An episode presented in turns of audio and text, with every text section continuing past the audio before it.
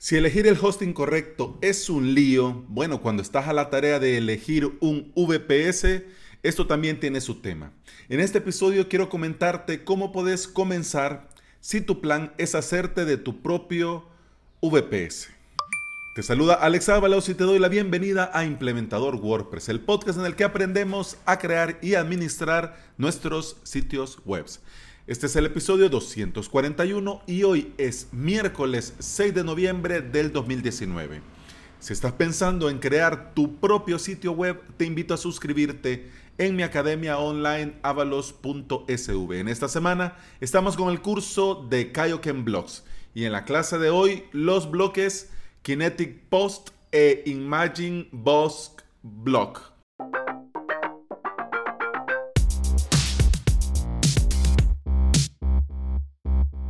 Un VPS es una excelente alternativa si querés tener vos el control de tu propio servidor. Claro, sin entrar a esos costos de un servidor completo. Pero lo mejor del VPS también es lo peor, porque un VPS no deja de ser una máquina virtual. Es decir, que de un enorme y potente servidor se virtualiza cada VPS como un, digamos, como una pequeña computadora dentro de esta enorme computadora, para que tengamos una idea. Dicho pronto y mal. Pero bueno, este VPS tiene su propio recurso, sí, su propia memoria RAM, su propio procesador, su propio disco duro y su, obviamente, su propio espacio en disco dentro de esto del VPS y además también tiene su propio sistema operativo. Y esto es lo primero que tenemos que considerar cuando vamos a hablar y nos vamos a meter con un VPS. El mantenimiento de este sistema operativo. Puede no ser complicado si vos ya tenés cierta experiencia y además te gustan los comandos dentro de una terminal. Porque los más experimentados te van a decir, que un VPS no necesitas nada más que la terminal para administrarlo. Pero si no te va muy bien esto de la línea de comando en terminal o vas comenzando y no tenés mucha experiencia técnica, lo mejor es administrar tu VPS usando un panel de control. Panel de control hay muchos. Depende del si lo querés gratuito, si lo querés eh, de pago, si lo querés con suscripción mensual o si lo querés con un solo pago para toda la vida, eh, depende. Pero bueno, los más conocidos, digamos, eh, son Plex, cPanel, VirtualMin, SpinOutWP, Moz.sh y Vesta CP. Como te decía, algunos son de pagos, otros son gratis y otros tienen un plan gratis y la opción de subir a un plan de pago si vos lo necesitas. Por ejemplo, es el caso de Mos.sh, que es un panel de control eh, hecho en España, en Murcia, y tiene una, el primer nivel de suscripción es gratis. ¿Qué pasa? Tenés la posibilidad de conectar solamente un servidor y podés eh, crear 25 webs. Es más que suficiente porque si estás pensando en un VPS de unos 10, 15 dólares, la potencia de este VPS te va a dar para 20, 25 webs con un tráfico regular. Pero si ya es un tráfico más potente, pues ya te quedaría corto y necesitarías otro servidor. Y en este caso es donde pasa ya a la versión de pago dentro de Moz.sh. En el blog de Rayola Networks tienen un excelente post para que leas sobre los paneles de control para VPS. El título es Paneles de control gratuitos y comerciales para hosting o alojamiento web.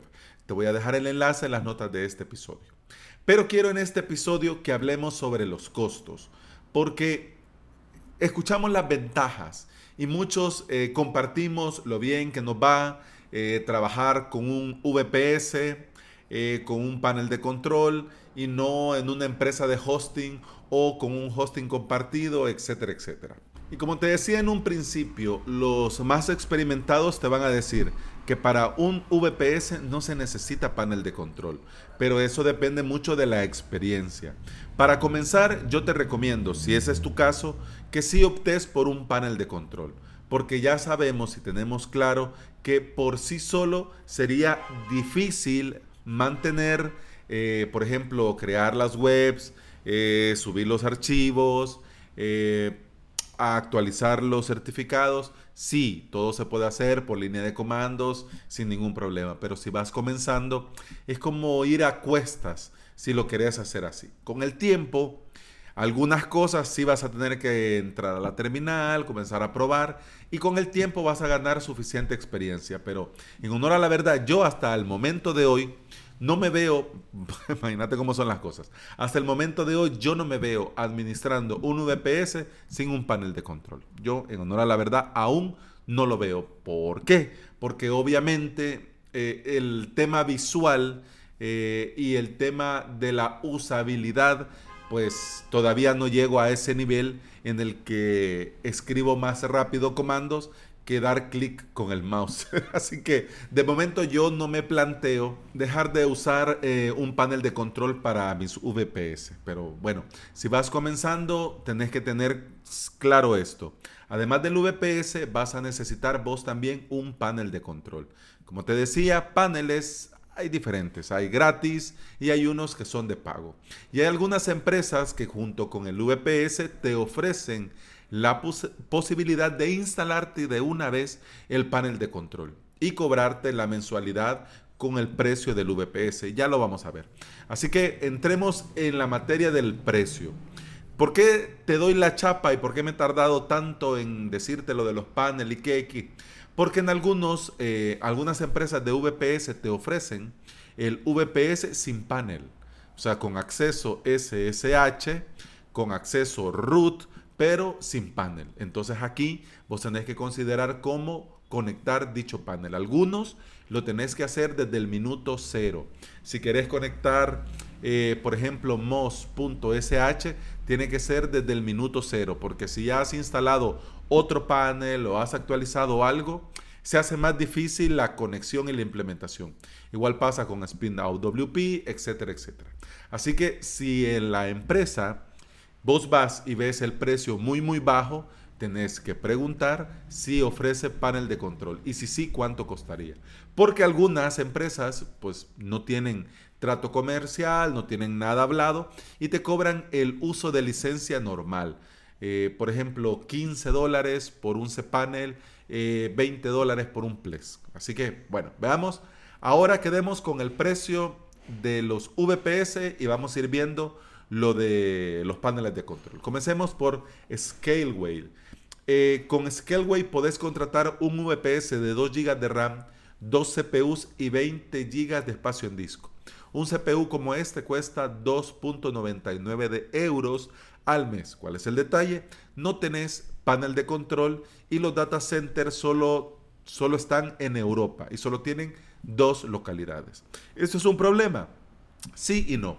Sí, en el caso que estás en América y tu tráfico viene de América. Ahí sí, porque bueno, la latencia y todo lo demás, entre más lejos esté el data center del punto de acceso, pues hay más latencia, tarda más en el, primer byte y etcétera, etcétera, y esto se vería reflejado en las cuestiones de rendimiento. Pero bueno, es Internet, están los CDNs y bueno, hay otros temas ahí.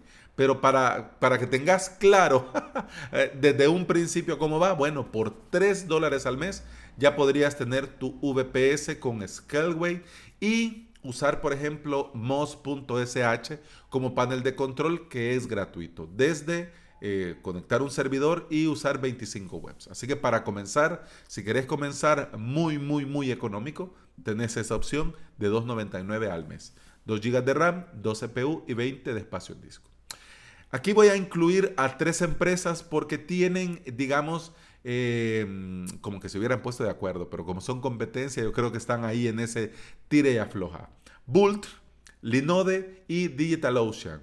En estas tres empresas eh, tenés por el mismo precio, el mismo VPS y más o menos las localidades de los data centers. Pero vamos a ver por partes. Eh, estamos hablando de 2 GB de RAM un, un core de CPU y de 50 a 55 GB de espacio en disco. En Bolt y Linode son 55, en DigitalOcean son 50. Esto cuesta, un CPU como este, cuesta 10 eh, dólares al mes. También no te ofrecen panel, es decir, contratas el VPS, pero no podés contratar desde DigitalOcean, Linode o Bolt, eh, Plesk o cPanel, ya eso lo tendrías que hacer vos por tu cuenta. Eh, estas empresas tienen muchos data centers en diferentes localidades, América, Europa, Asia, así que no habría problema de entrada a la hora de crear tu VPS. Nosotros aquí en América, digamos que buscamos esto de la proximidad, pero por ejemplo, para los oyentes y amigos de Europa, eh, sí importa mucho por el tema legal de la protección de datos y todo lo demás que en algunos casos sí tienen como digamos ah, la obligación, dicho mal, pero digamos muy entre comillas, la obligación de utilizar eh, data center más próximo, ya sea por los temas legales, la protección de datos y etcétera, etcétera. Pero bueno, vamos también, la siguiente opción sería OVH. OVH.com y OVH.es, pues tener las dos alternativas. Yo trabajo con la versión OVH.es porque cuando comencé eh, no tenían en la .com soporte en español. Entonces como iba comenzando y pues por cualquier duda no quería estar con el Google Translator. Entonces, pero igual, lo podés ver en las dos y sale, los precios son los mismos. El VPS para comenzar en OVH te cuesta, ah, depende del panel, pero estamos hablando de 2 GB de RAM, un CPU, 20 GB de espacio en disco. Si lo querés, por ejemplo, con cPanel, te cuesta 17.40 de dólar. Ya el VPS con la licencia de ese panel. Y si lo querés, por ejemplo, con Plesk, Obsidian, eh, te cuesta 10 dólares al mes el VPS con Plesk. OVH eh, tiene 6 localidades eh, de data center distribuidos en América y en Europa. Así que por el tema de la IP y esto, pues no hay ningún problema. Además también OVH tiene diferentes paneles. Eh, esta es la empresa que sí, podés, eh, igual que en DigitalOcean, por ejemplo, crear un VPS solo, por ejemplo, para un WordPress o para un Joomla o para un Drupal o para un PrestaShop y no hay ningún problema. Pero también tenés alternativas de paneles, como te decía, que son de pago, por ejemplo, eh, cPanel, eh, Plesk, pero también tenés opciones gratuitas como Vesta CP, que es el panel de control que ocupa el hosting Rayola Networks y también tenés la opción Virtual Min que también es gratuito. Así que depende de las opciones. Si querés, el, por ejemplo, estamos hablando de OVH, este cuesta 10 dólares con Ples, este VPS, pero sin Ples Onyx estamos hablando que te costaría un poco más de 3 dólares. Si vas a comenzar de cero, y no tenés mucha experiencia con el tema de los VPS, yo lo que te recomiendo es que comences con OVH y con cPanel o Plesk. A mí personalmente no me gusta cPanel, me gusta más Plesk, pero esa es cuestión de gustos. Lo que sí es una realidad es que ya sea cPanel o Plesk tienen una gran comunidad detrás y esto va a ser mucho más sencillo resolver alguna duda, alguna pregunta eh, en Google. ¿Por qué en Google? Si, hombre, si estoy pagando la OVH, que me resuelva OVH. ¿Qué pasa? Cuando aceptas los términos y condiciones, es un VPS no administrado. Entonces, todo lo tenés que resolver vos. Ellos eh, te dan cierto soporte en ciertos temas, pero lo que ellos hacen es copiar y pegarte el enlace del soporte del foro o de la documentación de ese panel y de Plesk. Y ya si el problema es muy complejo, pues ya ellos te dicen así, claro, de que como es un VPS no administrado, pues eso lo tenés que resolver vos mismo. Entonces, por eso te digo, OVH está muy bien, muy bien de precio, funciona bien, correctamente, pero a la hora de resolver problemas en el panel, pues te va a tocar vos averiguar, googlear, preguntar, ya sea panel o Plesk. Si querés comenzar y necesitas un curso, que aquí tampoco, pero bueno, ya que estamos en esta, en avalos.sv yo tengo un curso, crear tu propio hosting con Plesonics, y lo hice pensando en eso, en todos los que quieren comenzar con un VPS, con Ples, y no saben por dónde tirar. Así que avalos.sv hay varios cursos. Ya, ok. Eh, si OVH no es santo de tu devoción o no querés pagar el tema de las licencias, y querés comenzar, digamos, eh, lo más económico posible, podés tirar de estos VPS de 3 dólares. Pero con este tema también hay que tener cuidado por el tema del rendimiento, el ancho de banda, la velocidad, la transferencia, etcétera, etcétera. Yo te recomiendo, si no vas a optar por VH, penses en la opción DigitalOcean más MOS.sh. DigitalOcean para el VPS y MOS.sh para ah, panel de control para este VPS que vas a tener en DigitalOcean. Me gusta mucho MOS.sh, lo estoy probando porque estoy para hacer un curso. Cuando lo conocí, lo comencé a probar, me gustó, entonces lo comencé a utilizar en uno de mis VPS para ver si amerita y en honor a la verdad está muy bien. Así que también en un bueno, digo, no sé si al terminar este año, pero pronto, lo más pronto posible, voy a tener un curso para, mostrarte cómo funciona. Pero una de las cosas que me gusta, me encanta de Moz, igual que de Spin Out WP, es que son paneles de control que no se instalan en tu VPS, sino que desde su propio panel, desde su propio dashboard, vos te comunicas con tu VPS. Entonces, si tenés que actualizar, pues lo haces desde el panel se conecta a tu VPS y se actualiza. Si vas a crear webs, vas a crear backups, vas a hacer todo esto, lo haces desde el propio eh, dashboard de Moz o de Spin Out WP y se conecta con tu servidor y crea las webs, actualiza, hace los backups, etcétera, etcétera. Plex Onyx eh, no consumía mucho recursos, pero Plex Obsidian consume aún menos recursos. Así que bueno, tampoco vamos a decir esto de que, ah, pero entonces es mejor o peor. No, son diferentes formas de trabajar. Cada una tiene lo suyo, pero en honor a la verdad, si yo lo puedo tener afuera, pues a mí me gustaría el panel de control que no esté ahí consumiendo recursos. Aunque si vas a tener 2, 3, 5 webs, hombre, con 2 GB de RAM es más que suficiente. Te dejo también en este episodio el enlace a VPS Benchmarks para que investigues un poco más y puedas comparar rendimientos, precio entre las empresas más importantes de VPS. Así que si todavía tenés alguna duda después de este episodio, no te tiré buscando en Google el mejor VPS del 2019 porque lamentablemente algunos blogs pues tienen temas de afiliados y tienen estas cosas y claro les interesa decirte que son tal y cual y pascual por la cuestión de la afiliación para ellos poder tener ahí cosa totalmente válida, pero no está bien, hombre. Mejor vas a VPS Benchmarks y vos lo ves por vos mismo, ¿ya? Porque ahí está la información, podés ver la gráfica de rendimiento, de velocidad, tiene cierta clasificación A, B, C, D, y ahí te dicen cuál es el mejor, cuál es el menos, el menos peor. y además también podés comparar eh, una empresa con otra. Por ejemplo, DigitalOcean y OVH, puedes comparar, ahí tiene la opción para comparar esas dos. O Google Cloud Platform con Microsoft Azure y lo puedes ver ahí. Pero bueno, ya se me hizo largo el episodio. Pero también quiero decirte que si tenés duda también sobre esto y querés saber que pueda yo aportar mi opinión, pues con mucho gusto te comunicas conmigo y lo hablamos. Así que tranquilo.